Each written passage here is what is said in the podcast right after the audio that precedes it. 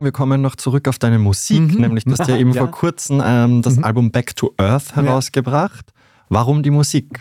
Weil ich, und das verstehe ich erst im Nachhinein, weil ich intuitiv eine neue Sprache gesucht habe. Ich habe mit diesem Angriffskrieg der Russen in der Ukraine meine Sprache verloren gehabt. Also ich wollte mich dazu verhalten. Ich glaube, wir müssen uns alle dazu verhalten. Jeder und jeder auf seine Art, entsprechend seinem Wesen. Ich bin ein Political Animal. Ich habe das nicht kommen gesehen. Mir hat das zusammengehauen. Mir hat das geklemmt. Ich habe versucht, Beiträge publizistischer Art in Deutschland unterzubringen, war zu differenziert. Ich habe nach 100 Milliarden für den Frieden gefragt, wollte keiner hören dort. Ich habe versprochen in Österreich, ich werde nicht großartig kommentieren, äh, meiner Nachfolgerin in der Politik.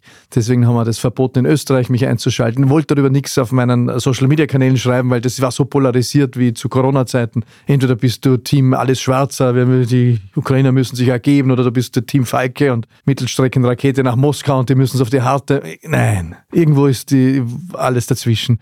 Und da war dann die Musik.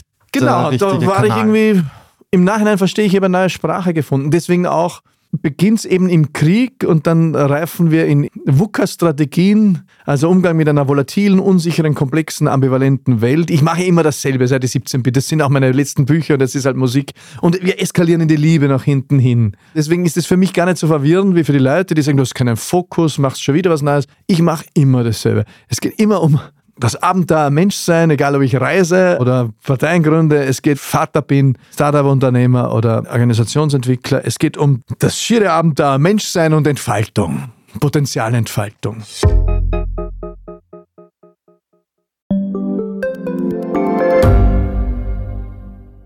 Ich bin Doris Prisching Und ich bin Michael Steingruber. und gemeinsam sind wir Serienreif. Das ist der Standard-Podcast über die spannende Welt der Serien. Genau, bei uns erfahren Sie faszinierende Details über House of the Dragon und die Ringe der Macht. Und restlos alles über satanische Spiele in Stranger Things Wir widmen uns Seriengrößen von Obi-Wan Kenobi bis zu RuPaul, und zerlegen die neueste Marvel-Serie. wenn nötig. Serienreif, euer Streaming-Podcast jeden zweiten Donnerstag eine neue Folge.